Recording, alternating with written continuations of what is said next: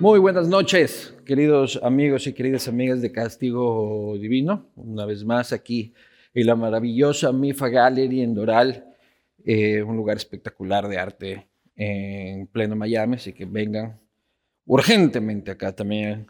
Este, agradecer a las marcas e instituciones que permiten que esto suceda. Me refiero, por supuesto, a Uribe Schwarzkopf, que es la principal promotora inmobiliaria del país, también a Cerveza Latitud Cero, eh, un emblema de la cervecería artesanal de Ecuador, a Graiman.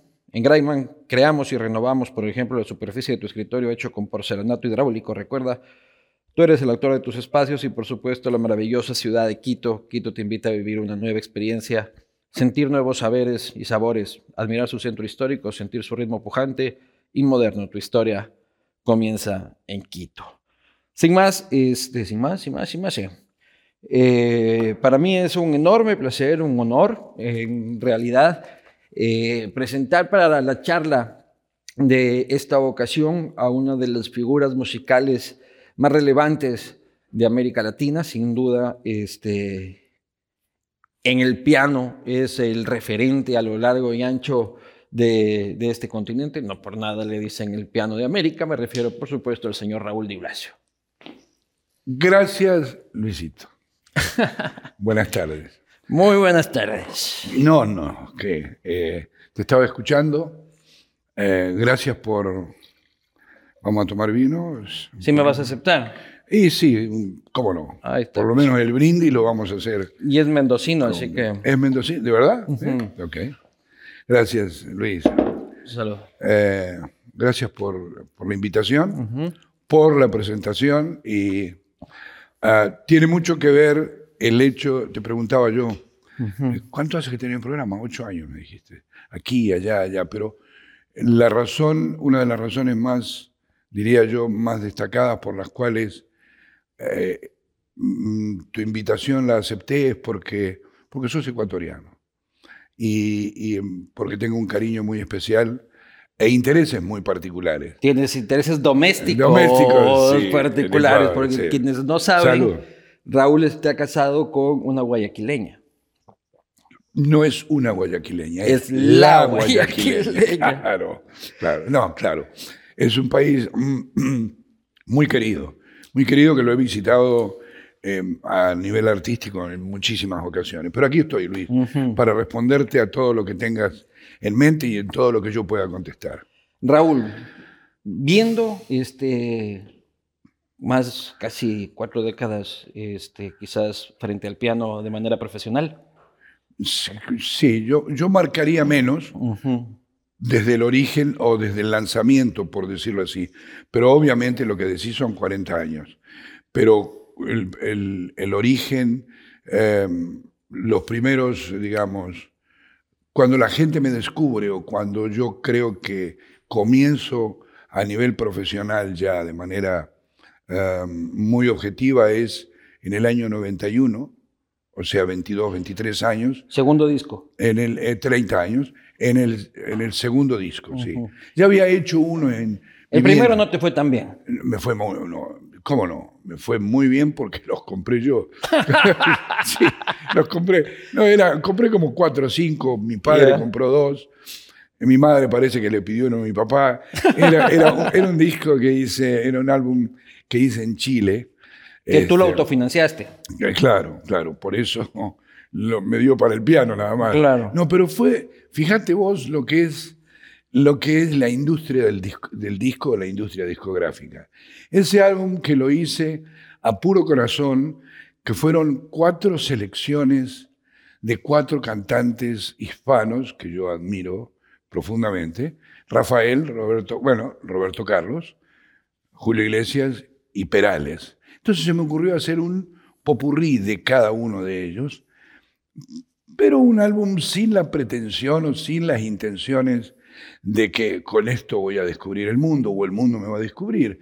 Lo grabé en Chile y fíjate vos lo que es la vida. Hoy, hoy, actualmente, cuando estoy viajando por algún, en algún país, en algún lugar, se escuchan las nuevas producciones, pero nunca falta ese álbum del principio de mi carrera, que fue en el año... Y cuando lo 80. escuchas, ¿te Es- gusta o dices como cuando uno mira Ay, sus trabajos ay, antiguos, total. vaya mierda que tocaba? Te dije, ¿cómo es posible que yo pueda haber grabado con ese piano desafinado? O, ¿por qué esa escala la hice tan tímidamente? Porque, claro, te haces mil preguntas, pero sí reconozco que había a nivel intuitivo ya, Ya había una- material. ah, ya tenía como la picardía de saber cuál era el menú que le va a gustar al comensal que llega a un concierto. ¿Y el Raúl de ahora qué le diría a ese joven Raúl en Chile financiándose su propio disco? Hazlo de nuevo. No dejes de hacerlo. Era el camino correcto. ¿Alguna vez pensaste tirar la toalla? Eh, qué buena pregunta. ¿Por qué no, Luis? ¿Por qué nunca pensé en, en decir hasta aquí llegué cuando he tenido momentos este, de dificultades, de frustraciones, de decepciones? decepciones de, que, las puedo compartir porque la impresión que me da tu programa, ok, que me siento además de cómodo, me siento que son esos programas, y no te estoy alabando porque no los conocemos, este, son esos programas íntimos en los que si el entrevistador te produce la confianza, te saca, vos sos de los tipos que le sacás cosas a los entrevistados que no las saca nadie. No es un Salud. programa formal y, y por eso mismo te tengo que hablar de las decepciones. Salud. Eh, a nivel artístico, a nivel discográfico, una pequeña anécdota. Yo escribo la canción Corazón de Niño, que es el clásico más importante de mi carrera, más allá de que les guste o que no les guste, que sea bueno o que no, pero escribo esa canción como un acto de amor por el nacimiento de mi hijo, porque fue un momento en el año 92 muy importante, y grabo el tema, se lo llevo al director de la compañía y el director de la compañía me dice, eso es una porquería. Le digo, ¿cómo? Digo, es una canción que la hice para mi hijo. La verdad que yo no sabía el resultado de esa canción. Nunca lo sabes, Luisito. Cuando te dicen, cuando vos estás en, en el estudio, ¿no? Y, y está el director de la compañía, y está el arreglista, y está, el, está toda tu gente, todos dicen, dicen, esto va a ser un hit. Nunca se sabe. ¿Quién decide que va a ser un hit? El es público. esa gente. Y si uno se, se acostumbra, Pero cuando te dijeron esto es una mierda, dijiste, no, no usó esa palabra, pero, este, pero dijo, es, esto no sirve para nada. Este, ¿Sabes qué pasa, Di Blasio? Argentino. Él, y yo también. Entonces me dice, lo que te salvás, te salvás porque me caes bien. Y le dije, me acuerdo como si fuera hoy, no voy a decir el nombre del señor, le dije, mira, le dije, ¿sabes qué? Cuando yo sea número uno, vos no vas a estar sentado en ese sillón. Y no me equivoqué, nunca, nunca fui número uno, pero él no duró mucho tiempo. Y la canción, eso fue en el año 92. Tuve que esperar cuatro años para que se convirtiera en un éxito. Ni yo lo sabía. ¿Ok? pero eh, nunca pensaste tirar la toalla. Jamás en tu vida dijiste voy a tirar la toalla. No, no, pero sí tengo momentos de mucha frustración cuando veo que no me va a alcanzar el tiempo, y esto no lo he dicho nunca, Ajá. para tocar todas las canciones que quiero tocar y estudiar todo lo que quiero estudiar.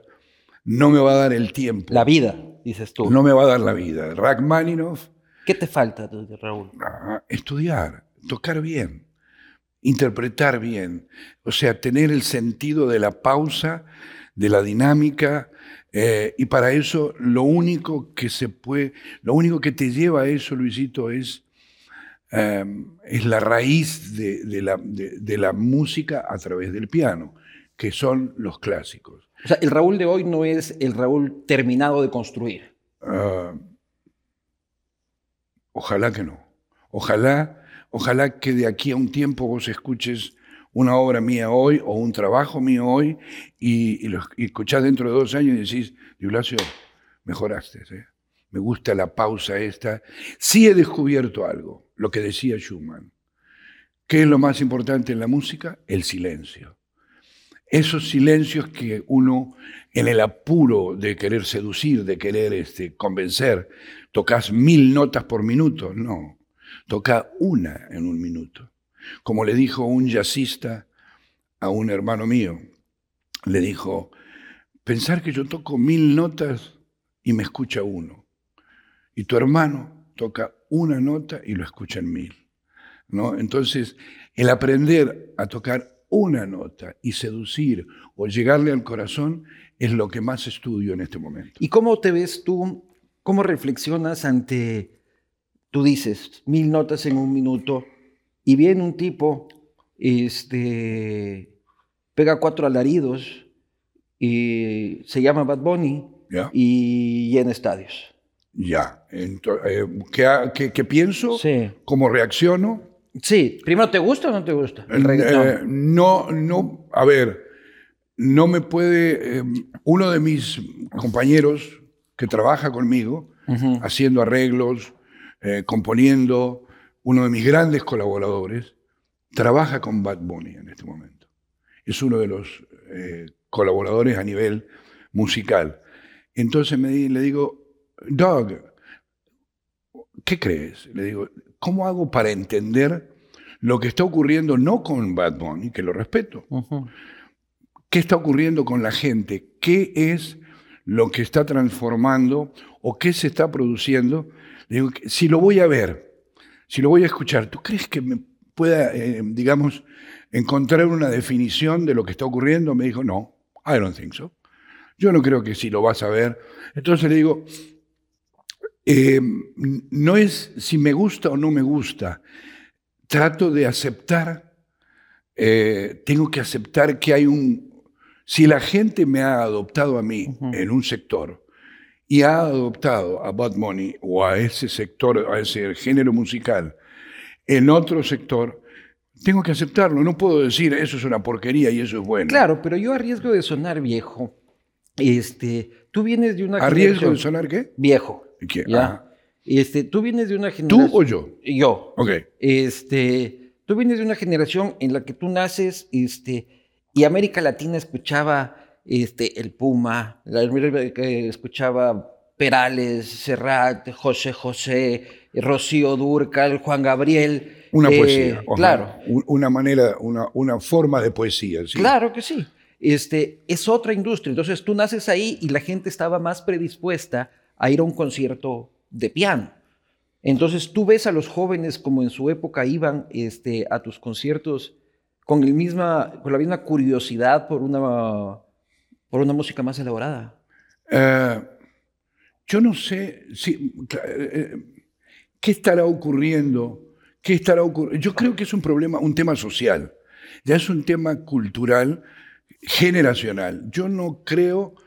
Eh, eh, yo creo que los chicos, la gente que va, las generaciones que van a escuchar a Bad Bunny, le encuentran en la poesía de Bad Bunny. La poesía. En el mensaje de Bad Bunny, ¿ok? Encuentran el mismo sentido de la poesía de un Serrat en su momento. ¿Te parece? O sea, yo, no veo a un reggaetonero así esta pieza de Bad Bunny o de J Balvin está compuesta de, de, matices este, tal y cual. perreo, perreo, sandungueo. Claro, pero, pero ¿cuál es el fenómeno? Explícamelo, Luis. Vamos a analizarlo, ya que estamos. Ya que estoy con un pensante. Yo no sé, es que yo no soy, yo no soy muy reggaetonero. Yo creo que es este, la sensualización, o sea, es darle al cuerpo más que a la mente, ¿no? O sea, satisfacer los placeres de la carne a través de la música. De acuerdo, la música ya no se escucha, la música se ve. Hace, me voy a permitir este comentario, hace cuatro días o cinco días, por un, este, estaba viajando entre la ciudad de Mérida y Villahermosa en Tabasco, e iba viendo yo, analizando justamente con uno de mis compañeros, este fenómeno del reggaetón. ¿Ok? Y estaba viendo diferentes videos que eran el mismo video, en donde se ven tres elementos. Carros, mujeres en posiciones sugerentes o sugestivas y dinero así. Y Eso bling es- bling, sí. Claro, el brillo y la pues no te da tiempo a analizar lo que el tipo está diciendo Estás o está cantando ahí en tetas y culos. porque, que- porque está, está todo distribuido en billetes que vuelan, carros de lujo que uno de los que iba conmigo me dice, pero mira el carro de ese tipo. Le digo, a ver, te voy a explicar una cosa. Hace dos años me tomaron unas fotografías y entonces, muy buen fotógrafo, entonces me estaban haciendo un set de fotos para un proyecto y de repente veo que entra por, por uno de los garages de su estudio un carro que era una maravilla. Y dije, wow. Le digo, Quique, ¿ese te lo compraste vos? No, es que ahora va a venir un reggaetonero y le tengo que sacar fotos, entonces este carro es rentado. Entonces todos los carros que ponen, es una escenografía que seduce hoy de alguna manera facilista, ¿no? Ah, facilita el que con esa música te va a ir bien. ¿Tú No podrías sé. hacer reggaetón? ¿Tú crees que hay una No, forma pero- de meterle el piano al No, reggaetón? totalmente, totalmente. Y se lo dije y se lo aposté el otro día a Gabriel, que trabaja conmigo, gran bandoneonista, por cierto. Me dice, Master, es imposible. Le digo, ¿qué? Eh, Imposible. Son cuatro, son dos acordes para empezar. Dos. Y segundo, yo te grabo, te voy a hacer el, y lo voy a hacer, para, para curiosidad. Yo te grabo. Si es que cuatro- es un éxito, me tienes que dar regalías porque Por la idea es mía, carajo.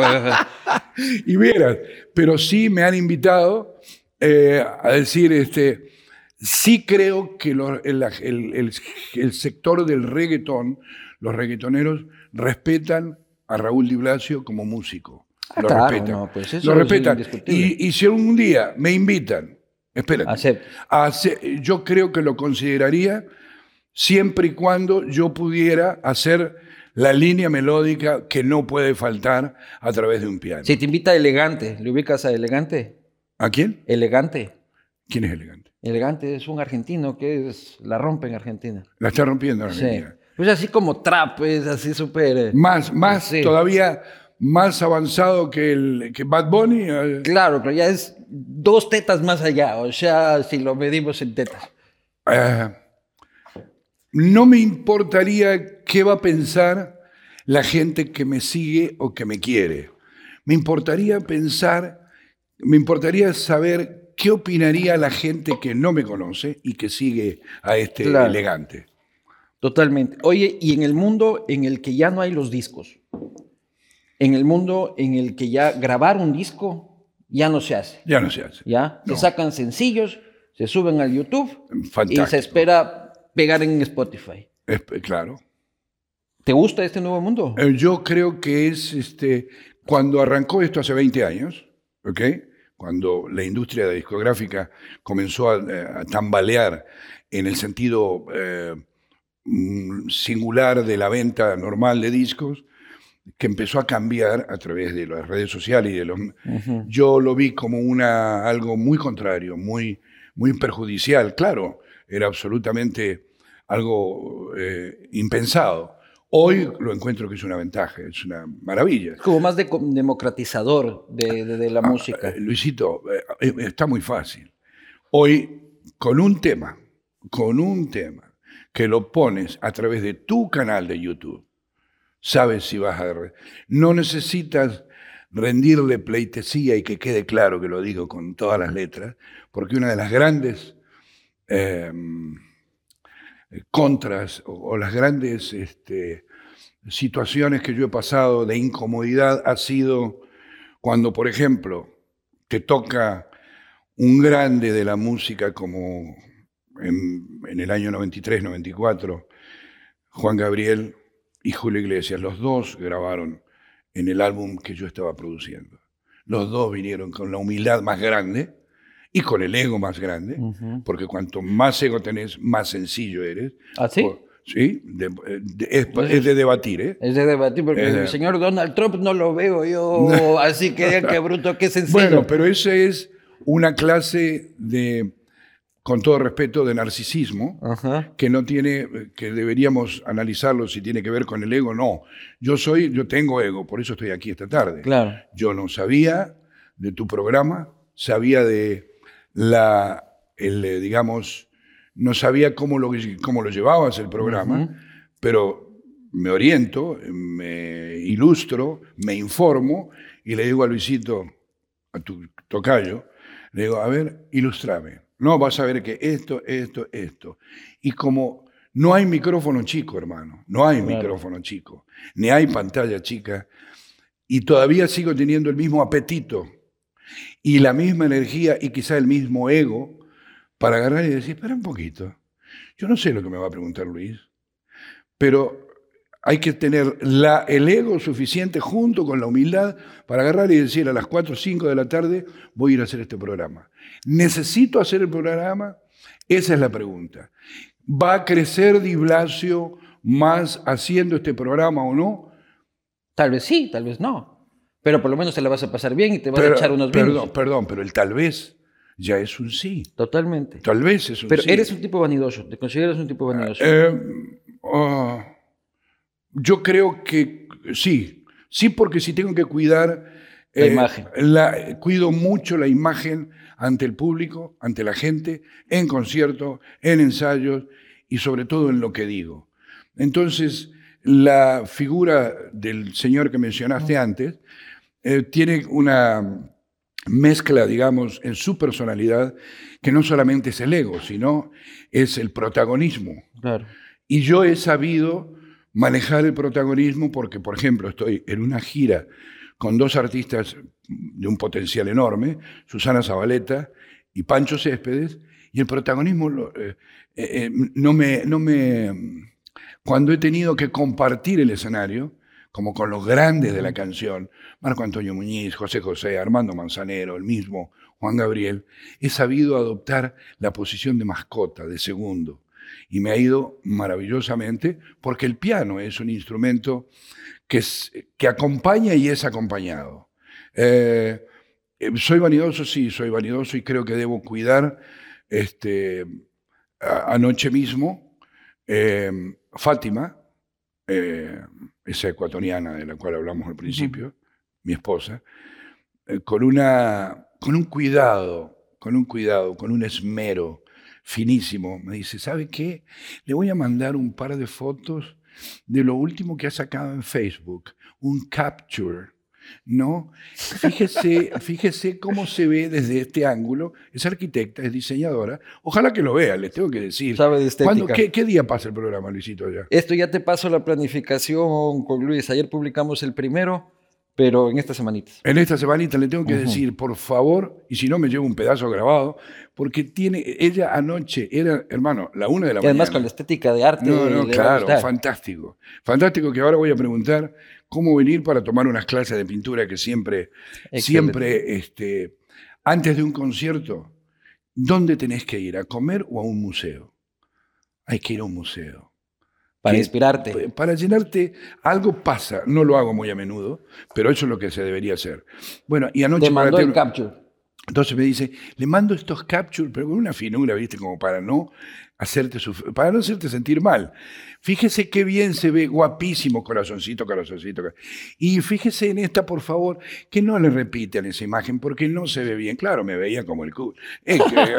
Entonces, pero con una, o sea, si, si vos lográs mantener esa cuota de, de humildad y decir, aceptar, que esto se ve bien y que esto se ve más o menos. Sí, este, volviendo a lo del reggaetón, si en algún momento me invitan y el artista tiene mi respeto, que por cierto lo debería tener porque si respeto al público por algo es, lo intentaría. Creo que no lo veo, no lo veo. Ahora, no lo haría para vender, ¿eh? Lo haría. Ya no lo necesitas, ya. Mm, no, no, no lo necesito. En el... ¿Necesito este programa? Sí. Sí. Este... ¿Tú me necesitas a mí? Sí. Ok. Porque me enriquecen estas conversaciones, más allá que de esto vivo. Entonces, este, por ahí sí. En el tema de la vanidad, ¿tú luchas contra el envejecimiento? Porque hace un rato me comentaste de la ansiedad que te genera que no te alcance la vida para hacer artísticamente lo que quieres. ¿Tienes miedo, luchas contra el envejecimiento, te da, eh, te da angustia o, quieres ya envejecer o... el resto de tu vida te genera ansiedad. Eh, me da este, la- el, el- el madurar o el envejecer, a la vez, valga la redundancia, te da madurez. El madurar te hace ser más sabio. Claro, pero tú vives de esto. Claro, te, te- te da sabiduría. El tener sabiduría comienzas a revisar y a analizar que es algo que no tiene retorno, que es algo a lo que tenés que adaptarte y tenés que aceptar.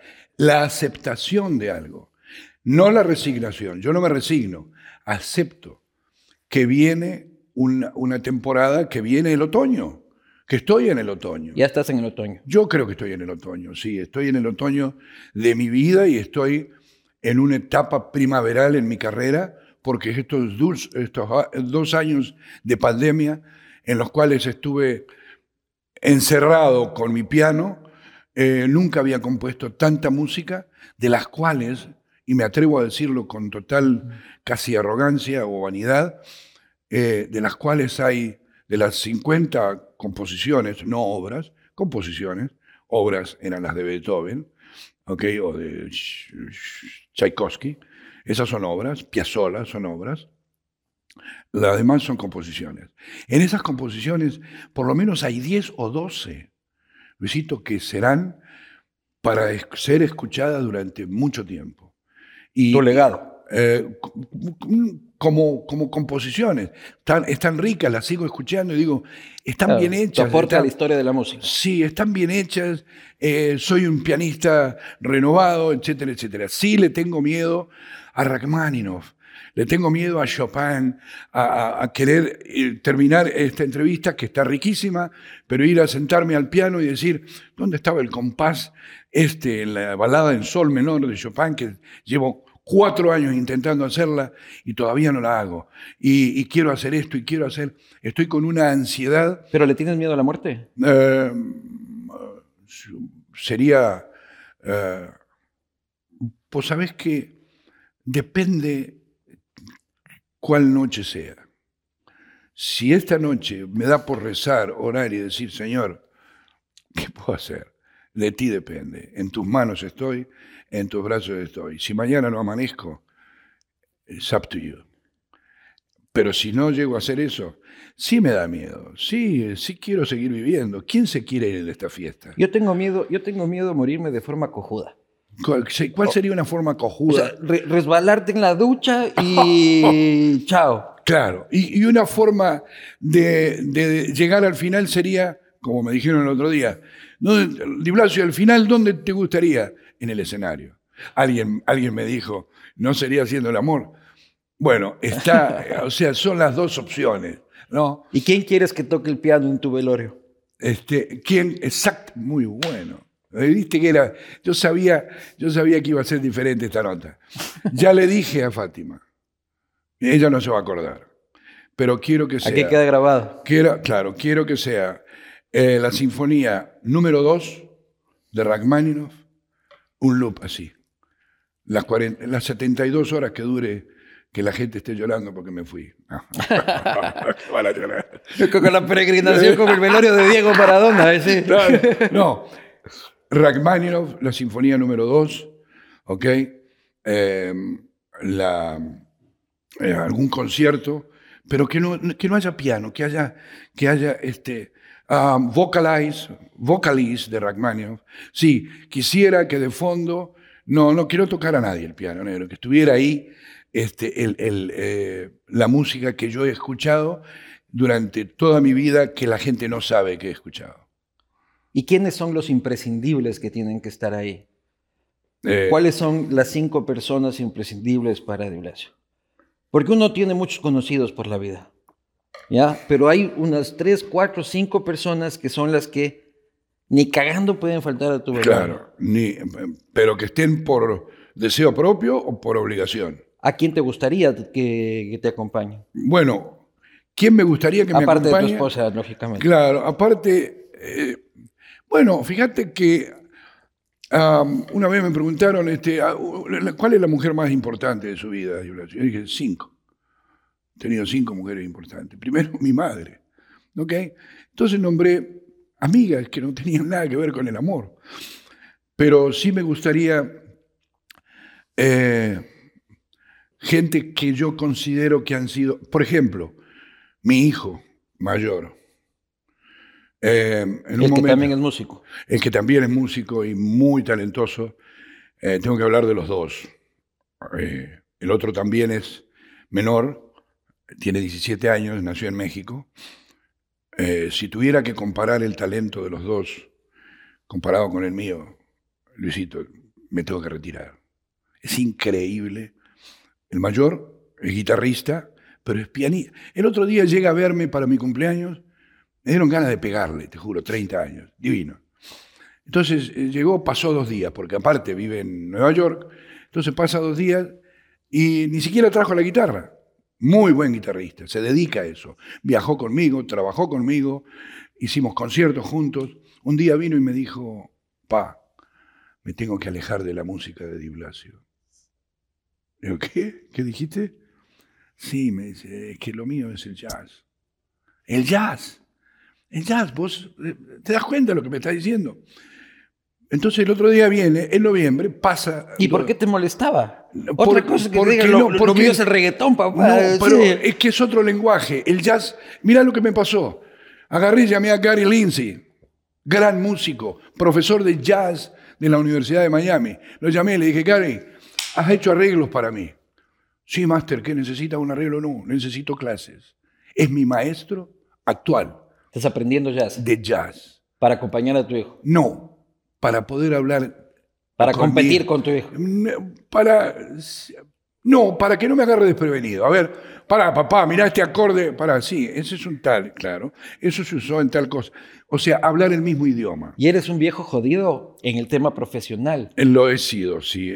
Soy muy exigente, he sido muy exigente. Pero para terminar, déjame que te termine de decir esto. Pasa Estefano, así se llama mi hijo. Entonces, eh, pasó dos días. Estaba mi hermano también, entonces mi hermano tiene un saxo, entre ellos hablan de Coltrane, de jazz, entonces a mí me dejan relegado como si fuera, viste, el pobre idiota que hace, pobre, él, es este, corazón de niño, es Juan Gabriel, es, don Armando Manzanero, pobre. sigamos, sigamos hablando de jazz, sigamos hablando, entre ellos dos, mi hermano se había comprado el saxo, por favor, los vecinos, hermano, dejate de joder, no, entonces, y veo a mi hijo que va y se sienta al piano casi me dieron ganas de matarlo, ¿sabes? Dije, no puede ser que toque así este tipo. Digo, hijo, ¿así tocas el piano? ¿Qué? Horrible. ¿Cómo horrible? Vos estás loco. Yo llamo a cualquiera de los músicos que trabaja conmigo y te ven tocar el piano. Pa, no exageres. Yo no soy pianista. Le digo, vos sos un músico. Tocás la guitarra, tocas eh, tocás el piano como los dioses. Pero el más chico es más talentoso aún que Estefano y yo juntos, se llama Alessandro. Más talentoso que yo y que Estefano juntos. Pero tú crees que eres una sombra. O sea, siempre es jodido ser hijo de un grande, ¿no? Yo creo que debe ser. Yo creo que eso hizo. Eh, para terminar. Es jodido dejar de ser el hijo de. Claro, claro. No quiero desviarme de la pregunta tan importante que hiciste. ¿Quién te gustaría que estuviera ahí? El primero que no podría faltar sería mi hijo Estefano. Porque si estoy viviendo aún, es porque él estuvo en un momento de mi vida en cual si él, no hubiera estado, si él no hubiera estado ahí, yo no estaría aquí hoy. ¿Cómo fue eso? Un tema de salud, un, eh, un momento crítico que si no decide él qué hacer porque estaba ahí conmigo, ¿ok? Año 2014, que llevarte al hospital, alguna cosa así. No, perdón, año 2012, me hubiera ido. Así, me hubiera muerto. Pero él estuvo ahí, él tuvo que decidir, él era el único, él le tenía... Tu hijo te salvó la vida. Me salvó la vida. Ese tipo no puede faltar. No, pues. Estefano, me gustaría que estuviera Estefano, que estuviera, obviamente, Fátima, que estuviera la madre de Estefano, que ha sido una mujer extraordinaria, ¿ok? Y, este, y todo aquel que quiera agregarse eh, hay amigos de verdad, el mono, el mono Santini no puede faltar. ¿Algún político que quisieras que esté ahí? No, algún, algún, este, algún amigo que haya estado en la política, pero que no porque sea político. Pero ¿quién es tu amigo ex político o tu amigo que Eh, fue político? Que, Así íntimo, de que le llamas y le dices, hermano, me cogió un dolor aquí en la ingle. sí, claro. este, Ismael Hernández. Ismael Hernández Deras, eh, ex gobernador de Durango. Él y su familia son grandes amigos. Gente que me preguntó un periodista, no al estilo tuyo, mucho más simple, me dice, maestro, ¿cuántos carros tiene? Le dije, "Eh, dos. Oh, nada más, sí, dos. ¿Y casas? Le digo, tengo como, eh, como 100, 120 casas. no, Solo que ninguna es mía. claro, tengo, en cada país tengo una casa y puedo ir y dormir y comer y no ver quién es el dueño porque es como si fuera mi casa. Y tengo muchos lugares, y no, pero este amigo que ha sido, que ha estado en la política y que Sí. está en la política, es mi amigo porque es mi amigo, no porque es político. Y los políticos han querido ser tu, tu- tu amigo. Eh, los políticos siempre, oíme, el- el- el- la, política, te encanta este tema, la política es la fama, o el, art- el artista es lo más parecido a un político. Uh, Y los eh, políticos les gusta chuparse la reputación del artista. eh, bueno, me ha ocurrido, este, Luisito, que me contratan para tocar en una ciudad, en un país, eh, entonces se entera la autoridad de turno, Y te Y- invita al palacio. y va al concierto, o, o- o va al concierto, o me manda un obsequio, o me invita a la foto obligada. Y hay veces que he dicho, gracias, pero no. ¿A quién le dijiste que no? Ah, al que lo hizo tarde, al que lo hizo por aprovecharse. No, no, vi- viste, soy, soy muy político. soy muy político. Con Rafael Correa te conociste. Sí, claro, claro. Eh, este, ¿Y qué te parece él? Porque de Lenin me decías que este, es un amigo.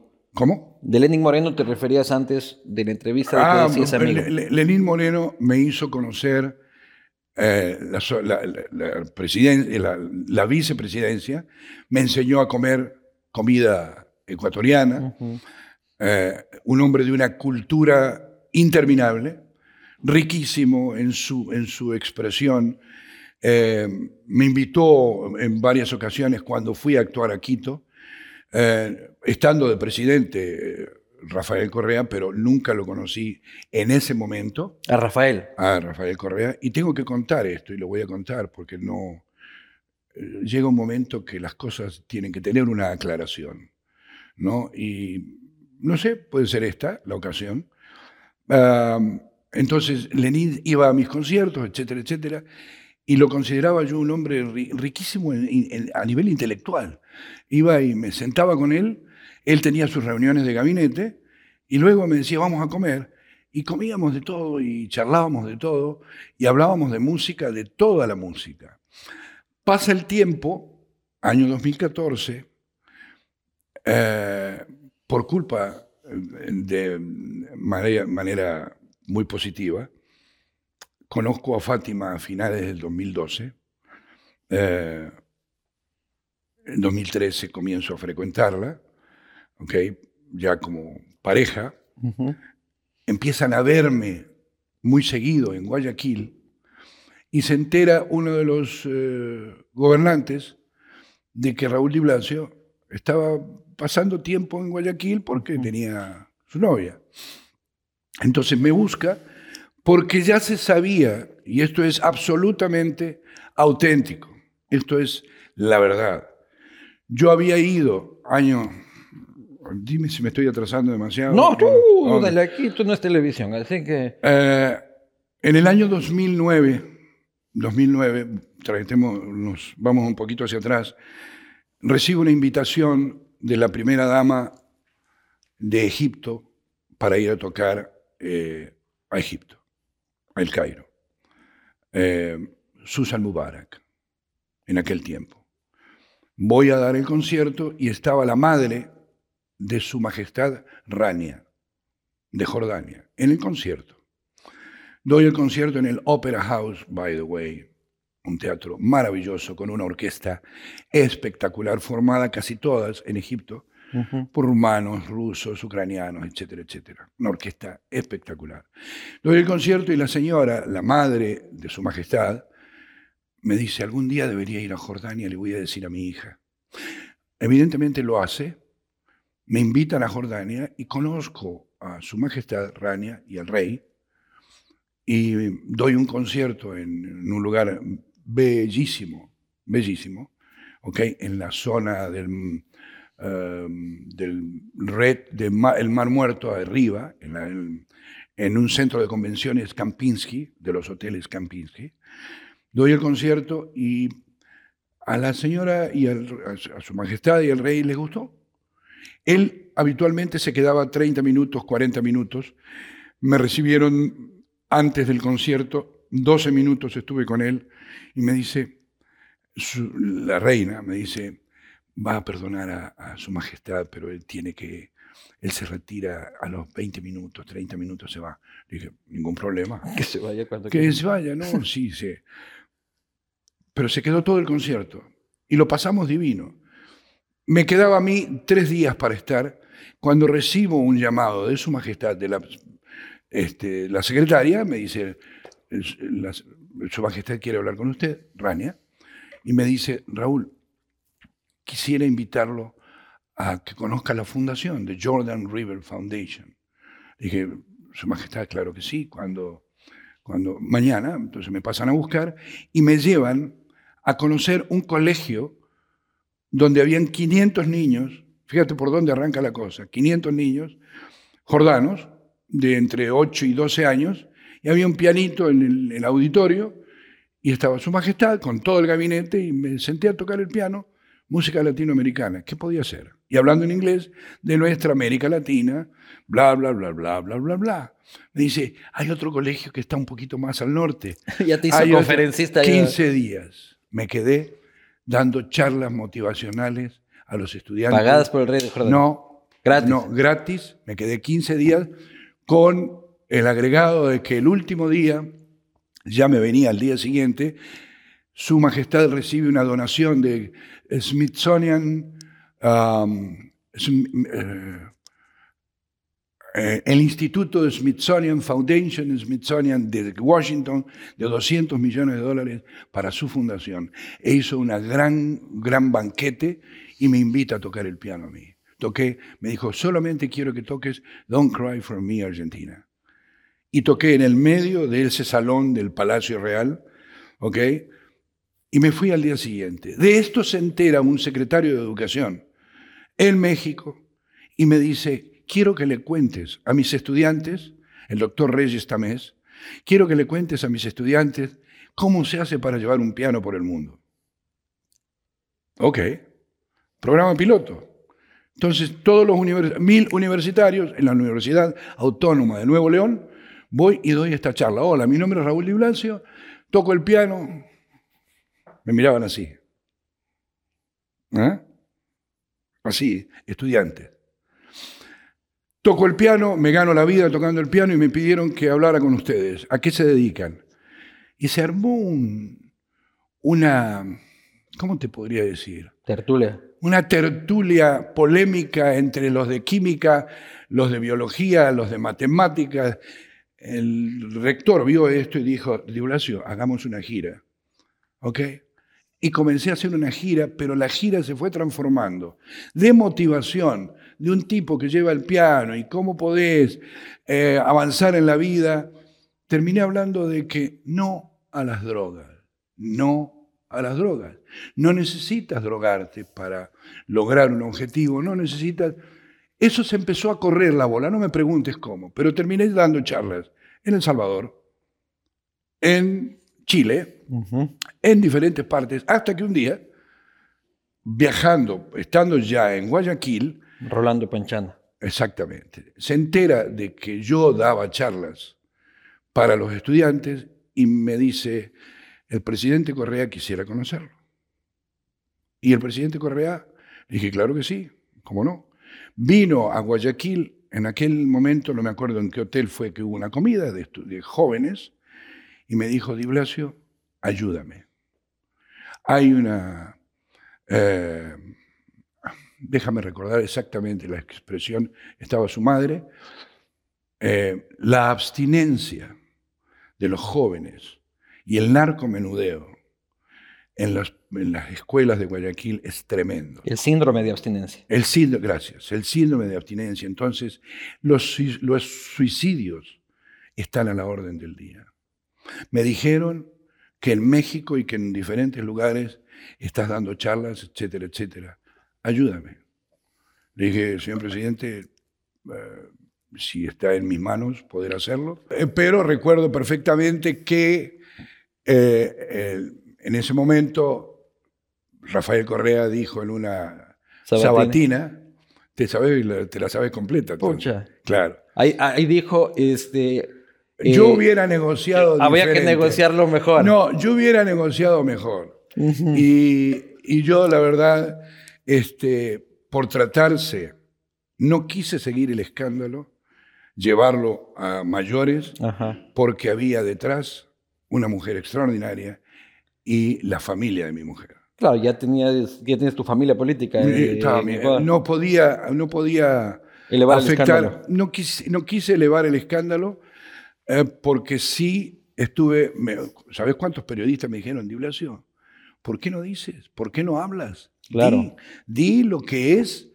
Y dije, ¿para qué? Esta es la primera vez que lo dices. Esta es la primera vez que lo digo y, y la verdad es que me da, me da mucha pena porque el- la obra que se hizo, la obra que se hizo... Quedó manchado. sí, quedó, no, Estuvo un informe de Contraloría.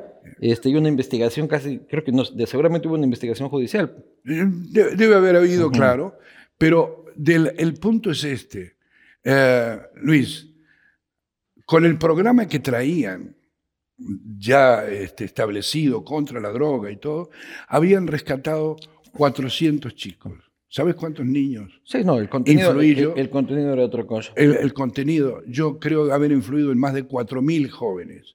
Y terminé yendo a colegios a hablar con jóvenes y rescaté a niños y los mandamos a rehabilitación. ¿Y cómo terminó, este, ya para pasar ese capítulo que ya lo has explicado, cómo evolucionó la charla en el tema de las drogas? O sea, ¿cómo te volviste un vocero anti ¿Nunca has consumido drogas, Di Blasio? No, Ni una poquita. nada. Te lo diría, te diría Ni sí. un porro de marihuana. Eh, he probado. Ya, ya, ya, ya vamos. He, he probado, he probado, pero una cosa es eso. Igual Claro. que el otro día le decía a un colega mío, me dice, pero ¿cómo no? Eh, co- Cocaína, jamás. En, la tapa del piano. así. En la tapa del piano he estado invitado en cenas donde los platos han sido así. Y dije, no, muchas gracias, no, no. Has estado invitado en fiestas en las que hay cocaína Siempre regada. hay, siempre. Porque creen que el artista es el artista y eh, viene a condicionar. Di Blasio que tiene su coquita. Claro, que- que- no, jamás, jamás. Te lo diría. Diría porque eh, lo mismo que el vino. O sea, Raúl, ¿te has emborrachado alguna vez? Nunca. Nunca te has emborrachado, No, Raúl Di Blasio. No, no. No, estamos ¿Tú diciendo. andas verdad. por la vida así sobrio? ¿Cómo lo logras? ¿Cómo...? Eh, Ando por la vida, totalmente, totalmente. No, no te diría sí. No, la verdad que sí, el vino sí. No, hermano. Este mundo Ahora, es muy cruel para andar siempre sobrio. Es mara- es este. no, espérate, a ver por qué. No, no, yo digo, que a mí me gusta mucho el hedonismo y la parranda. No, eh, eh, eres, eh, eh, eres eh, te, te digo, el sarcasmo y la ironía tuya y la manera de guiar esto hace de que yo me sienta eh, con, la, mm, con la claridad y la autenticidad de decirlo, no tengo nada que ocultar, así como te estoy diciendo que podría haber hecho un escándalo mayor y haber puesto las cosas claras. Y las evité en, Guaya- en Ecuador por cuidar A favor de la paz de la familia. de mi esposa recién casados, recién casados. Y además con su opinión también, porque es una mujer ecuánime, balanceada, tremenda, con un balance total. Y me decía, yo le dije. Yo le dije que no se vaya con Eh, ellos. No, eh, yo le dije, eh, usted no es, este, usted es demasiado sano, demasiado... Y, y la verdad es que sí hicimos una gran obra. No lo ¿ok? dudo. Y eso te lo, te lo aseguro. No, y te creo. Eh, y, y- y ojalá, que, ojalá que la gente de Ecuador que vea esto me lo crea, porque sí hay algo que me gustaría. Nadie me ha dicho no regreses a Ecuador, pero es un país que yo disfruto muchísimo cuando voy, eh, no solamente por su gente y no solamente por la, familia que, tengo ahí, porque musicalmente disfruto muchísimo. Probablemente tenía una invitación para ir con Richard Kleiderman ahora, hace un tiempo, pero no se dio, no he ido, pero es un país que yo quiero muchísimo y que no tengo ningún problema en regresar. Y, bueno, es un país que te quiere. Sí. Este, pero quedó la cosita esa. Sí, no, quedó la cosita y yo sabía que si no topábamos esto me iban a putear a mí, porque ¿cómo no le preguntas? Que tal y, y, bueno, ¿y qué va a pasar ahora que vos lo aclarás o que lo estamos diciendo aquí y que lo estamos sacando a relucir? ¿Qué crees que dirá la gente? ¿Quién se llevó el 1.2 entonces? Ah, bueno, eso... Eso es lo que va a decir. Claro. Pero por lo menos ya lo tuyo queda explicado por fin. Oye, eso de las fiestas con platos de cocaína me quedó un poco ahí saltando. Sí. Son fiestitas que te invitan después de los conciertos. Bueno, esto estamos hablando del principio, ¿eh? Estamos hablando del principio de mi carrera, cuando nadie me conocía. Este, llegué a lugares en donde este, ah, decía yo, me decía, señor, este maestro, eh, ¿gusta? no, gracias. Ay, pero ¿cómo no? No, no, no le hago, no, no, no le hago a eso, no le voy a hacer, ni lo he hecho, la verdad. Pero nunca te, pero tú en las fiestas te retiras temprano. No, no, no, para, para, para. Si no hay un piano, me retiro temprano. Si hay un piano y la gente está, gente que es una cena, que es una reunión de amigos, no, me tenés que sacar a patadas. Pero una discoteca jamás. Eh, he ido a discoteca, sí, no voy a discoteca, no. no, no. Ni de joven ibas. Sí, claro, claro. No, sí. Oíme, hasta el día de hoy, hasta el día de hoy, Fátima dice, no puede dormir, ¿verdad? Imposible yo es una pelea contra el sueño que tengo. Será por eso de que a lo mejor no me quiero morir, dice. Quiero estar mal. tienes una pelea contra el sueño? ¿Eres malo para dormir? Eh, soy malo para dormir. ¿Será yo también. Eh, ¿Vos también? Sí, para quedarme dormido es una mierda. No, pero peleo, ¿eh? Peleo, le peleo al sueño. Me estoy quedando así y digo, no, cara. ¿Será que tengo ganas de seguir viviendo? Alargar las horas del día porque uno siente que el tiempo es menor. Claro. No sé si es medio filosófico, medio cursi, pero es así. No, sí, el tipo, eh, el día se va, se va volando y para los que sí tenemos cosas que hacer siempre queda el pendiente. Y a mí me genera ansiedad y me genera ansiedad y me genera ansiedad. Y cuando veo la agenda reventada, solo la veo y... ¿Reventada cómo? De cosas, o sea, ya de ahí ya me, ya me desespera. Oye, este, pasando de la política ecuatoriana... Nunca no hablamos de política ecuatoriana. No, de personajes ecuatorianos. Eh, claro. Este, no tengo nada contra nadie, entre paréntesis. Sí, no, todo bien. Ok. El apellido K. El apellido K. No puedo hablar el apellido K. ¿Estás hablando de los Kirchner? Sí. No, no tengo relación ninguna porque en el tiempo que me fui de Argentina, em, con mi hermano menor, Jorge, brillante, muy inteligente, me dice, vos hablas más de la política de México que de la política de Argentina. Le digo que estoy muy más cerca de México y vivo más México. Me interiorizo del apellido K o de lo que ocurre en Argentina a través de los comentarios de mi hermano, así muy... ¿Pero qué opinas de la situación de tu país? Eh, me da mucha pena, me da mucha... Eh, me preocupa muchísimo. Este, cuando cuando algo pasa en Argentina, me afecta. Cuando algo pasa en México, me duele. ¿no? Eh, cuando algo pasa en nuestra América Latina, me, preocupa porque, eh, porque creo que hay una... Ay, ¿cómo lo diría? Es que nunca, nunca hablo de... Nunca me meto en temas de política o de... Pero sí encuentro que la Argentina que yo viví, fue una Argentina mucho más em, progresista, mucho más próspera, mucho más este, que la que se está viviendo ahora. ¿Tú dejaste la Argentina con Menem? Yo dejé la Argentina, no antes, antes... Eh, Alfonsín. Ah, con Alfonsín. Dejé la Argentina de Alfonsín este, y me fui, a, eh, me fui a viajar, en fin, anduve por el mundo. Eh, pero Casa en Argentina no tienes. no. No de las 180 casas que De las tienes, 180 todas. casas tengo 4, 5, 6 incluidas. Pero una propia en. Argentina no. O sea, No. ¿tu casa dónde es? Es Miami. En, en Miami, sí. Tu casa es Miami. sí.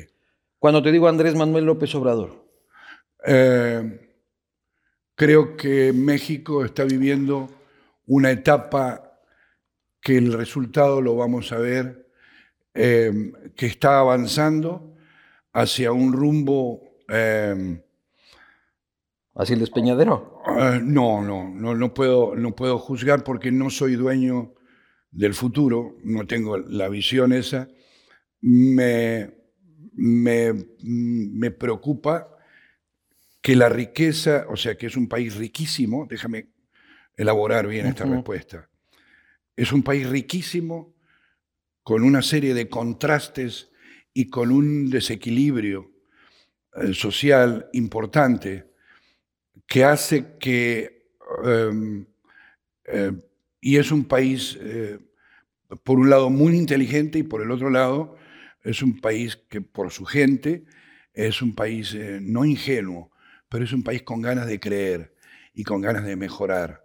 Eh, yo no sé hacia dónde va a llevar la, el concepto político que está manejando este presidente, el actual presidente, pero que es el resultado de una mm, corriente negativa que vivió México durante muchos años, es como este, se necesitaba tanta agua para apagar tanto fuego.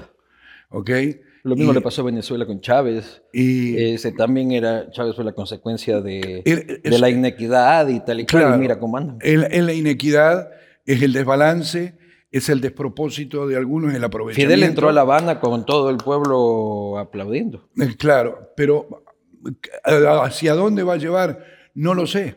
No lo sé hacia dónde va a llevar, pero espero, espero que sea de equilibrio, de equilibrio, porque hay una desigualdad eh, indudable, indudable, muy marcada. Te, te cuento, yo el piano de Raúl Di Blasio, yo como pianista, me considero el pianista, un pianista popular. Cuando Claro. digo popular, es un pianista del pueblo. ¿Por qué? Sí, sin duda. Yo toco, yo he tocado el piano, y déjame que te dé dos ejemplos rapidísimos. He tocado el piano en un lugar para 500 personas, en Interlomas, hace 700 personas, hace 20 días, que pagaron una fortuna para ir a escuchar a Di Ujú. Blasio tocar el piano. Ahí habían eh, el sector Interlomas, los mexicanos lo Ujú. saben, es el sector más pudiente. Y al día siguiente fui a tocar a Ecatepec. que es ¿Con una el mismo ciudad- piano? Con el mismo piano. Tú Con- no tocas con bueno, ya un piano de mierda. eh, no, no porque tengo un técnico, ingeniero, un técnico en grabación, en, en afinación. Yo te traje un piano súper, súper, este... Lo, lo trajiste. Súper fino. A es ver. un piano carísimo. Me costó creo que 10 dólares en 12 Walmart. dólares. Claro. Ah, ok.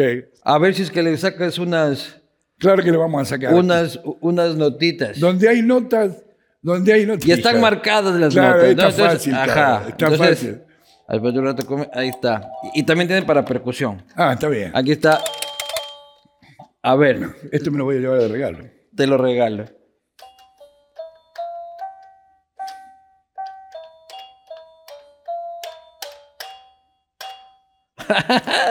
No hay, no hay complejos. Toco Claro. en Interlomas para 700 personas, pagan una fortuna. Al día siguiente voy a Ecatepec. Ecatepec es el, en el Estado de México, la ciudad más pobre de México, 3 millones de habitantes. Y di un concierto ante 15 mil personas. Y la gente encantada. No, yo encantado. También la gente. Yo encantado. La gente, 15 mil personas que van y se sientan a escuchar y tocas dos horas con la banda, la banda termina y decís, bueno, gracias. No, no, toque más. Es que lo Y- que pasa es que tú tuviste la visión y la inteligencia de no andar por la vida tocando Mozart, sino llevar la música popular América, de América Latina a tus teclas. Con el color de Mozart. claro, con el color de Mozart. Utilizando la técnica clásica para transformarla en música popular. Claro, pero cantando lo que, lo que las venas abiertas de América Latina. Ah, sí, lo- es que no, no, podés, no podés negar, y no es porque esté hablando al público de Ecuador, no podés, no podés negar un Julio Jaramillo. Pam, pa, pa, para, pira, para, tira. No jodas, haces cantar al pueblo. Claro. No podés negar a José Alfredo Jiménez, porque ¿quién dice que el Para Elisa, compuesta por Beethoven, es una mayor obra que un... eh, um, dicen que, padre, que un tema de José Alfredo Jiménez. ¿Cómo no puedes comparar una obra de Armando Manzanero, un poeta sin, sin límites, con una obra de Ravel? Por favor. Porque Se puede, Se puede, por supuesto. Es un género. Es un género y a mí me apasiona este tema. Porque, porque el- se nota que la técnica que utilizo, en los recursos que utilizo para hacer música popular, eh, están teñidos, están impregnados de una técnica que no es usual. Y es la técnica que me dio Chopin, No, el estudio de la música clásica. Está clarísimo. Claro. Te voy a soltar unos nombres, este, a ver, ¿Qué? te voy a, Yo te pongo en fondo musical. ya. Te voy a soltar unos nombres, este, no con el sentido de la típica pregunta de que, ay, ¿qué, qué te viene a la mente, sino que me, eh, que me hagas una reflexión relativamente corta, porque podemos hablar de cada uno de estos personajes largamente, pero creo que hagas una reflexión desde tu experiencia personal con estas personas que para mí son personas importantes. Y ya algo dibujaste con el tema de Juan Gabriel. Cuando te digo Juan Gabriel, ¿qué reflexión te provoca? No estaría sentado aquí si no hubiera sido por la intuición que tuve de llamarlo por teléfono y decirle, don Alberto, grabé la versión de Hasta que te conocí con la Sinfónica de Londres, pero quisiera que usted por favor cantara ahí. ¿Quién habla? Raúl Di Blasio. Ah, ok, dígame qué necesita. Mire, es que grabé, ¿qué día necesita que lo haga? Ah, Le digo, bueno, estamos en julio, pero tú ya famosote. No, o sea, ya el no, nombre Raúl Di Blasio, justa- o, estabas creciendo. No, estaba, había vendido 100.000 discos, no existía, no existía. Me preguntó quién era. Le digo, Raúl Di soy pianista, estoy en la misma compañía que usted, pero él tenía un gran pleito con BMG. Llevaba ocho años sin grabar. Y el director de la compañía me había dicho, a esta altura lo puedo decir, ni se te ocurre hablarle a Juan Gabriel. Le digo, claro que sí. Le digo, es, si Juan Gabriel graba esta canción, tengo el presentimiento. Era la primera vez que se me ocurría invitar a alguien. Y me pidieron que no lo hiciera, que no pusiera en ese dilema a la compañía, porque si Juan Gabriel decía que sí, iba a haber un conflicto de intereses, bla, bla, bla, bla. A mí no me importó, yo conseguí el número, lo llamé y el señor vino a Miami desde Santa Mónica por sus propios medios, sin exigirme nada, excepto una pizza y una Coca-Cola. No me jodas. Sí, sí, tal, tal. Eso Y- le pagaste a Juan Gabriel y- y- por grabar perdón, contigo. Perdón, y una, una manta, porque a él le gusta cantar, le gustaba cantar descalzo. Usted consígueme una manta, una pizza y una Coca-Cola, ¿qué día? 25 de julio. No te jodas. No, te jodes, te estoy diciendo tal cual Qué como es. sencillez de Juan Gabriel. Llegó, Juan Gabriel aquella tarde, escuchó la versión, encima eso, no había escuchado la versión. Pero no, él ya te, te tenía mapeado. No, O sea, Juan no, Gabriel no, no, coge un avión por, las, por una pizza hasta Miami. Ya te habrá escuchado. dicho, Habría este tipo es escuchado, a lo bueno. ah, bueno, obvio, de- obvio, si había un hombre brillante en cuanto a, eh, eh, en cuanto a la intuición ah, musical, ese era Juan Gabriel, sabía perfectamente. Un gigante. Bueno, era un gigante. Pero bueno, el punto es que lo hace. Cantaba descalzo. Ese No, detalle sí, me parece él, él llegó, maravilloso. él llegó solito, entró, sacó los zapatos y dice, a ver, déjame escuchar. Muy bonito. Hasta que te conocí. hasta que te conocí. ¿Sabes cuántas versiones hizo esa tarde? Todas las versiones habidas y por haber. Elija la que quiera. Qué momentazo, carajo. Claro. Y a las 2 de la mañana, cuando terminamos y se fue, se marchó, agarré el teléfono y le dije, marcale al director de la compañía, gran amigo español. Solucionamos esta mierda. No, no, espérate, espérate. Él me había rogado que no.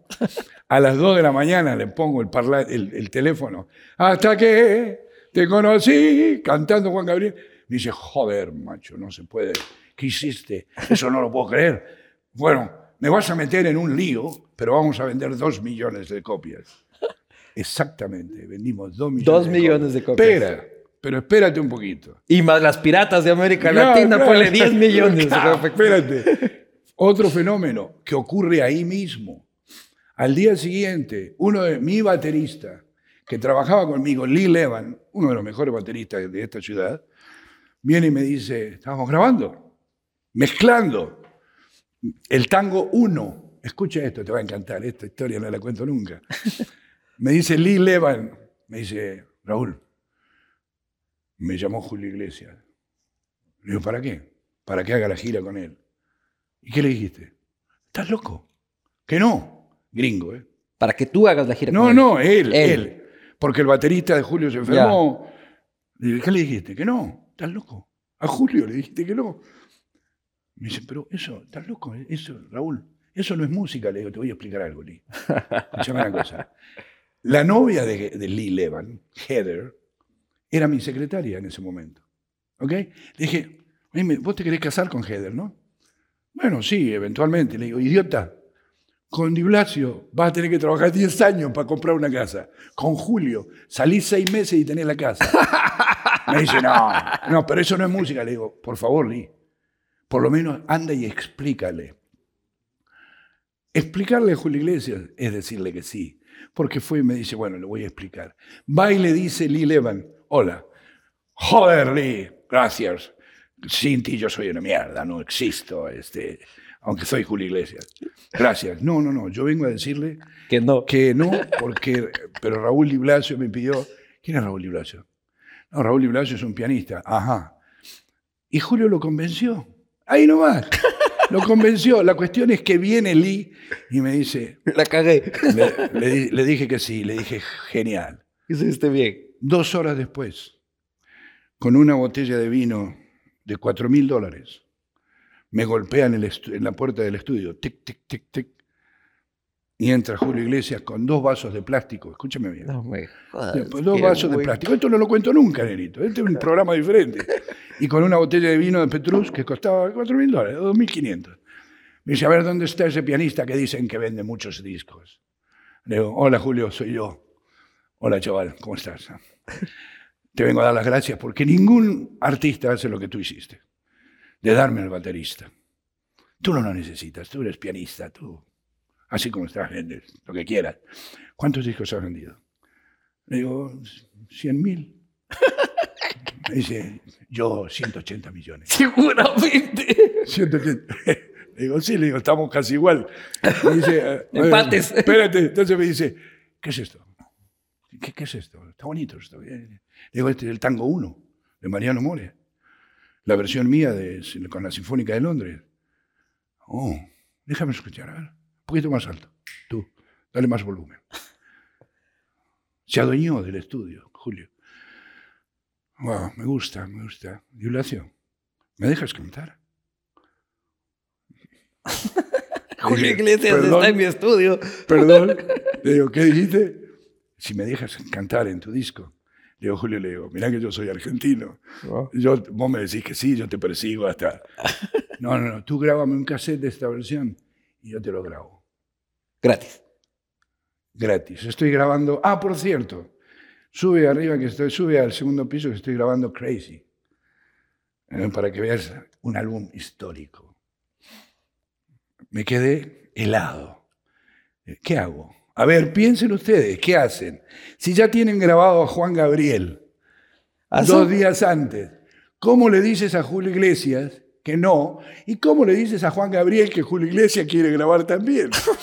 ¿Cuál de los dos es más grande? Los dos, enormes. Dos versiones. Do- A ver, no le dije a Juan Gabriel. Oíme, está Julio Iglesias. Ni le dije a Julio tampoco. La cuestión es que preparo el cassette, ¿ok? Preparo un cassette, dos días después se lo llevo, tal cual lo pidió, y estaba Julio, crazy. Y entro y le digo, hola Julio. Estaba Carlos Álvarez, ingeniero de grabación, Grabando aquí, en Miami. Eh, en Miami. Este, el mismo estudio. Ah, porque él vivía en Dominicana. ¿Quién? Julio. Ah, sí, sí, pero eso fue después. Estamos hablando del año 94. Este, hola, este, me saluda, ¿no? Y sigue cantando. Le digo a Carlos Álvarez, le traje el cassette a Julio. Entra Julio al estudio y yo entro con mi hijo, que tenía tres años, Estefano. ¿Y este quién es? ¿Tu nieto? Digo, ¿cómo mi nieto? Le digo, mi hijo. Tú no puedes tener un hijo a esta edad, que, tú no puedes tener hijos. Eh, yo puedo tener hijos, tú no. Le digo, Julio es mi, mi hijo. En serio. Me dice, bueno, a ver, trajiste el cassette, sí, déjamelo. El viernes estoy ahí a las 3 de la tarde. El viernes a las 3 de la tarde. Si ustedes piensan que le creí, no le creí. No le creí dinero, porque estaba yo y dije, bueno, ¿le digo lo de Juan Gabriel o no? No le dije nada. Viernes, 3 de la tarde, dos días después, viernes, Rolls Royce azul, para, se baja en su playerita, de color blanca, se baja, dice, Listo, ya está. Entra. Pasa directo a la sala. A ver, ponme la parte esta. Si yo tuviera el corazón, el mismo que...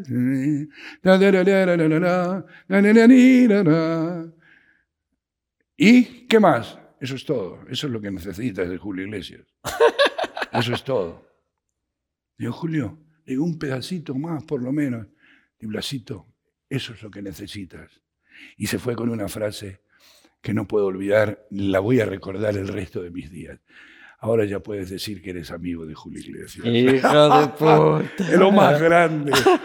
Julio Iglesias es lo más grande que ha dado la música hispana. ¿Te parece? Totalmente. Porque le abrió la puerta a todos. Y. A mí me encanta. Y, yo Ah, tengo una ¿Y experiencia. cómo cantan, eh? O sea, yo, no tengo una experiencia como la tuya, pero te voy a contar una que, favor. que- que- que es curiosa. Este, cayó la pandemia y este, yo estaba encerrado con mi mujer embarazada. ¿ya? Ya. Oh, ok. Entonces, este, yo ponía música, yo suelo poner Julio Iglesias en mi casa, y este, cuando quiero estar así tranquilo. Y se acaba el 2020 y has visto que cuando se acaba el año Spotify te dice qué es lo que más escuchaste, este, cuál es tu artista Claro. favorito, cuántos minutos lo escuchaste Sí, y todo sí. el asunto. Ajá. Y se acaba el 2020 y yo veo, este, tu artista favorito es Julio Iglesias. Y, o sea, sí lo pongo, pero no sabía que lo ponía tanto Claro. para que Spotify me diga que es el artista que más escuché. Porque yo solo escucho música en Spotify. Y digo, puta, mira qué loco. Y de las, de las 10 canciones que yo más había escuchado, las 5 primeras eran de Julio. Y digo, mira qué curioso. Nace mi hijo en octubre del 2020. 2000, ok. ¿Ya? Y a mediados, a, a inicios del 2021, la niñera se da cuenta de que la única forma para dormir a mi hijo era poniendo Julio Iglesias. Claro. claro. Él había escuchado en la panza Julio Iglesias durante todo el embarazo Claro. y ya nacido escuchaba a Julio y se dormía. Y hasta ahora le pongo Julio Iglesias para dormir. Es porque no le pusiste a Di Blasio. Si no Claro, hubiera pasado pues. lo mismo. Pero- no, pero que- viste qué maravilla. Ahora, Julio Pero Julio el más grande, dices tú. es el más grande porque primero, primero por la capacidad, primero por las historias y las anécdotas que tengo. Y Ah, por pero es lo- otra cosa. La- las anécdotas No, no, que no. tengas Las tú, anécdotas. Pero ese- como carrera. Como carrera la más grande de todas. El que abrió el más escenario- que Luis Miguel. No, claro. No estamos hablando de cantantes ni de formas de cantar. No, no, no. Estamos hablando De carrera en general. De, carrera, de, de- de- de búsqueda. Julio es más de- grande que Luis Miguel. to- totalmente. De profesionalismo. Eh, si me decís, Raúl, a la hora de cantar, ¿quién te gusta? Luis Miguel. A la hora de encantar, ¿quién te gusta? Julio Iglesias. Para mí el más grande es Gustavo Cerati. ¿Quién? Gustavo Cerati. Sí, pero es otro rama, otro género. Eh, eh, podemos, estás igual que mi hijo, no se puede hablar. Yo te estoy hablando Julio Iglesias, vos salís con Cerati. Son geniales, son grandes. Eh, Cerati es un gigante. Pa, pa, eso no es música. No, sí, es música. Te estoy diciendo Eh, que mi, mi- mi álbum más escuchado en el 2020 no fue Soda cul- Stereo, sino por- Julio claro, por, Iglesias. por culpa de la empleada. claro. Pero mira, el punto, ¿por qué te digo que Julio Iglesias y Juan Gabriel no estaría aquí yo? Tengo que terminar la anécdota, Ajá. porque si no, si no lo termino, si no termino esto, no te importa saber, no le importará a la gente saber cómo le dije a Julio y cómo le dije a Juan ¿cómo Gabriel. No la te historia? interesa. No, sí, sí, me, Ah, que me voy por otros lados, pero, pero ¿cómo les dijiste? Eh, ¿Cómo le decís a Julio Iglesias? Ah, espérate, Julio Iglesias dice, grabo el tema y lo grabó. Luego, cuando hubo que pedir el permiso a Sony, Sony dijo, perdón. ¿Qué es que hizo Julio? ¿Qué hizo Julio? No, no, no. ¿Con quién? Di Blasio, ¿quién es ese? Tuve que ir a una fiesta en la casa de Emilio Estefan, que estaba Julio cenando, para decirle, Julio, por favor, los abogados no dan permiso. ¿Quién? ¿Quién dijo eso? ¿Eh? Habló con el capo de Sony que estaba ahí y me dieron el permiso. Pero luego le tuve que ir a decir a Juan Gabriel, don Alberto, ¿puedo hablar con usted? Sí, ¿qué pasó, Raúl? Mire, le digo, ocurrió algo. El día que usted grabó, a los dos días apareció Julio Iglesias. Ah, muy bien. ¿Y qué pasó?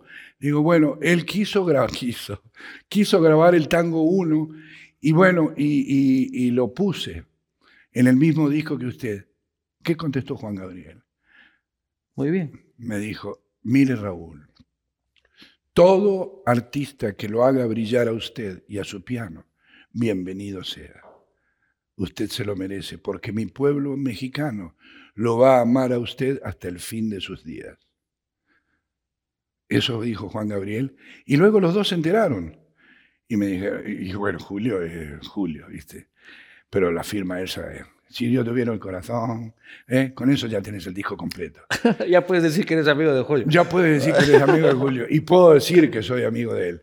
No, este, es, es una de las experiencias más ricas. Luego, cuando ya grabas, con, cuando ya colaboran contigo, con vos, gente como Julio, como Juan Gabriel, ¿quién te dice que no? Ah, claro. Después de eso, después de eso me atreví ya a llamar a don Armando, a Marco Antonio Muñiz, a José José, a Marco José José. Ah, Marco no, Pero es que vos no has de haber disfrutado de José José por eso de que no bebes. Pero. Él no bebía cuando ya estaba conmigo. Sí. una fiesta con José José ha de haber sido una maravilla. Bueno, las fiestas con José José eran. Rabanito, me decían. Él, Armando y Marco Antonio Muñiz me decían Rabanito. un payaso, un payaso. Cuando hicimos la gira juntos. José José me llamaba a orar antes de cada concierto en su habitación, que tenía, convertía todo como un atrio. Con ¿Ah, sí? sí, señor. José José, durante la gira que hicimos, que fueron 78 conciertos con Bohemia, nunca tomó un trago, jamás. Pero ya porque estaba en Rica. Ya había, ¿eh? Ya estaba rehabilitado. Ya había, eh, lo habían rehabilitado y había ido a rehabilitación en el año 93. Y montaba un altar. Montaba un altar y... En cada concierto previo a cada concierto en su habitación y me hacía entrar a rezar. Y me hacía parar en cada lugar a saludar a toda la gente que se paraba a saludarlo a él. Venga para acá, salude. Mire a los ojos, nunca deje de mirar a los ojos. Ese es otro gigante. no, ya, no, sé cómo podemos decir cuál es el más grande de América Latina o de ah, Hispanoamérica. Pero yo aprendí tanto con Rafael. Guau, imagínate. Ayer me dijeron, ayer me llamaron un señor de República Dominicana, gran, mi gran amigo, me dice, Di Blasio, ¿qué relación tenés con Rafael? Le digo, no hablo con él hace años, pero estar en un escenario con él cuando quieras. Porque es un monstruo, es enorme. Así que... Y anda con la gira sinfónica este, todavía ahorita. Sí, claro, él, él, él nació para cantar. Oye, Luis Miguel. Grande grande, qué pena que nunca pude conocerlo, ni, ni nunca pude hacer algo con él, porque él no... Pero todavía hay chance. Eh, probablemente, no lo sé, sería una de las cosas que me gustaría hacer. Si vos me preguntás, Raúl, ¿con quién te gustaría? ¿Con quién te faltó? Con don Vicente Fernández. Con don Vicente me faltó porque estaba hablado ya. Eh, con, quién me faltó? Con, con Diego Verdaguer, pero alcancé a hacerlo. ¿Con Elton John has hecho algo? No. No, no. ¿No, Te, por ejemplo, no está en tu lista? Eh, Billy Joel está en mi lista. Billy Joel, Elton John, claro. Eh, bueno, si fuera, si fuera por pedir, viste. Cualquier cosa. la lista de Papá Noel. Cerati. Cerati. Cerati.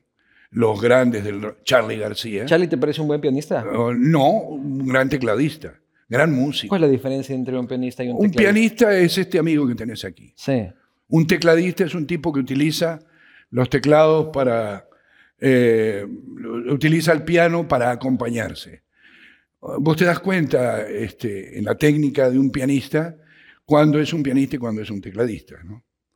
Pero hay grandes, este, hay, hay hay grandes pianistas. Uf.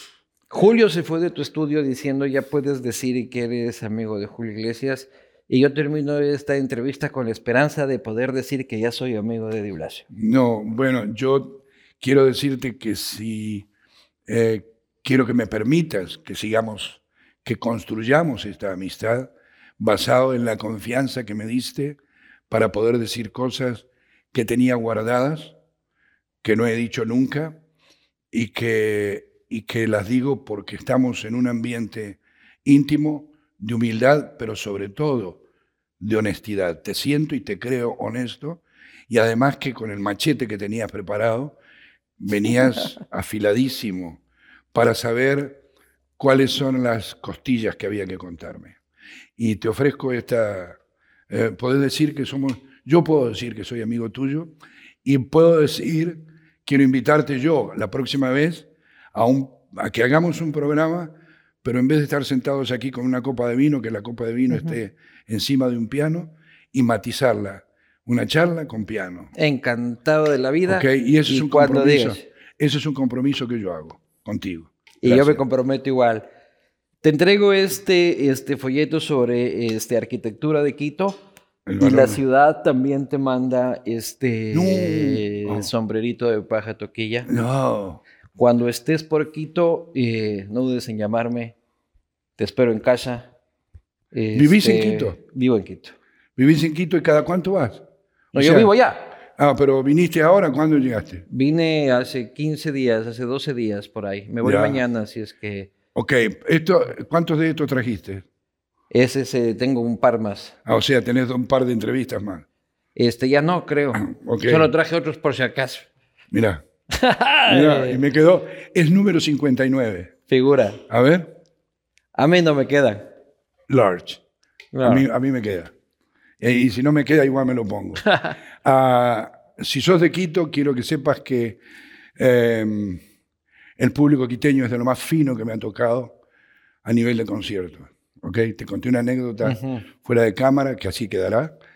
Eh, y a todo el pueblo de Ecuador lo saludo con el respeto más grande porque mm, tengo una relación muy especial y una mujer que es este, mi esposa, que es una mujer extraordinaria. Y el pueblo de Quito te quiere. Gracias. Y el, y el de Guayaquil también. Salud. Señores y Eh, señores, esto, a Raúl ver, esto, esto es un libro escrito por No, es un libro de arquitectura ecuatoriana de Uribe Schwarzkopf. Ok. Arquitectura quiteña. Quiteña, ok, se la voy a dar a Fátima. Para que te compres una de tus 138 casas, Sí. te la compres, te, te la compres la 139 en Quito. Le, le quiero agradecer, si me permites, Sí. a tu tocayo por esta invitación a Luis Medina, que fue el de la idea, y para que Luisito se entere también que me comprometí a repetir cuando lo estime Luis, nos pongamos de acuerdo, pero en vez de que sea, Tomarásle nota, Tocayo. eh, pero en vez de que sea una mesa con un pianito de juguete, eh, que sea con un piano de Di Blasio, sentados con una copa de vino encima del piano y hablando de la vida y hacerte la comparación. ¿Cómo quedaría un tema en reggaetón? Ahí lo a- probamos. claro. Y hacerte y explicarte. Pero el problema es que yo no te puedo aportar porque no canto ni toco, solo tomo el vino. no, pero preguntás. yo, yo me tomo el vino. Puta, pero preguntás como los mejores. No, pero ¿sabes qué? Y hacer la diferencia entre lo que es un tecladista y un pianista. Y que soy un pianista del pueblo, que quede claro. Pianista para siempre, para el pueblo. Señores y señores, Di Blasio. Salud.